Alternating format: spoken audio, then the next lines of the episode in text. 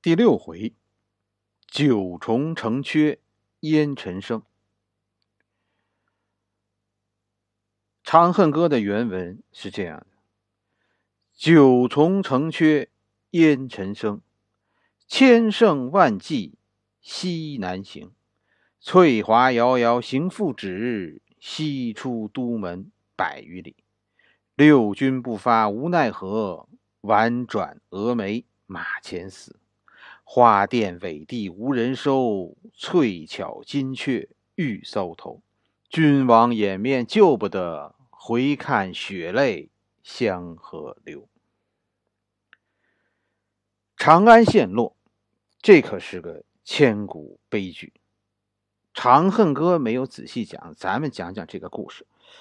中国古代有三大被冤屈的将领，第一个就是安史之乱中被冤杀的这个。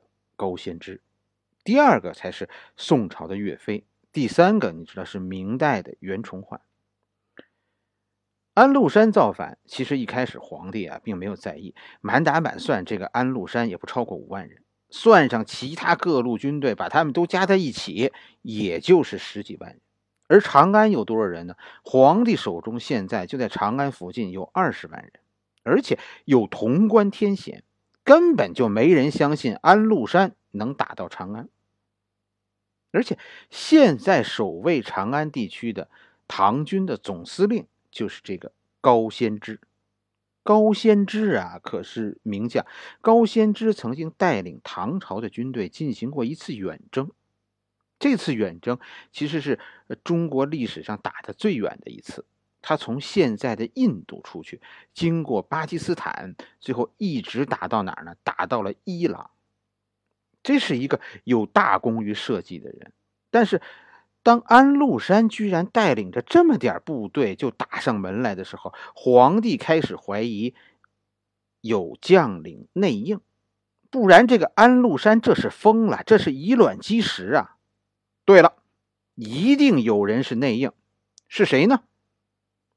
皇帝正在猜疑中，这个时候有人报告说：“说这高仙芝最近啊有点异常。”其实这是和那个高仙芝有分歧的大臣陷害高仙芝。皇帝现在越想越害怕，情急之下也没有深究，就把高仙芝抓起来了，是吧？反正先抓起来，有没有问题以后再审。可是高仙芝有仇人，一进监狱就被杀了。这些账没人敢跟皇帝算，可就算在了杨国忠头上，啊，就是这个奸臣啊，他不但激起民变，现在啊还残害忠良。事实证明，根本就没有证据证明是高仙芝有问题。叛变的是守卫潼关的那个葛书涵，葛书涵竟然带领着十七万潼关守军，后来投降了安禄山。形势一下子就变得不可收拾了，皇帝几乎突然间就变成了光杆司令，这就出现了诗中所说的杨国忠保着唐玄宗向四川紧急撤退的这种情况。高仙芝其实的知名度啊，在古代比岳飞高，在历史上其实是把岳飞说成是宋代的高仙芝。这个人的经历啊，有时候你读读，很有意思的。九重城阙烟尘生，千乘万骑西南行。这写出了长安当时的景象，是吧？如果你读唐诗，唐诗啊，当时在唐朝城阙，一般这么叫的都是指长安。从长安向西南，你看看地图，你就知道这是四川。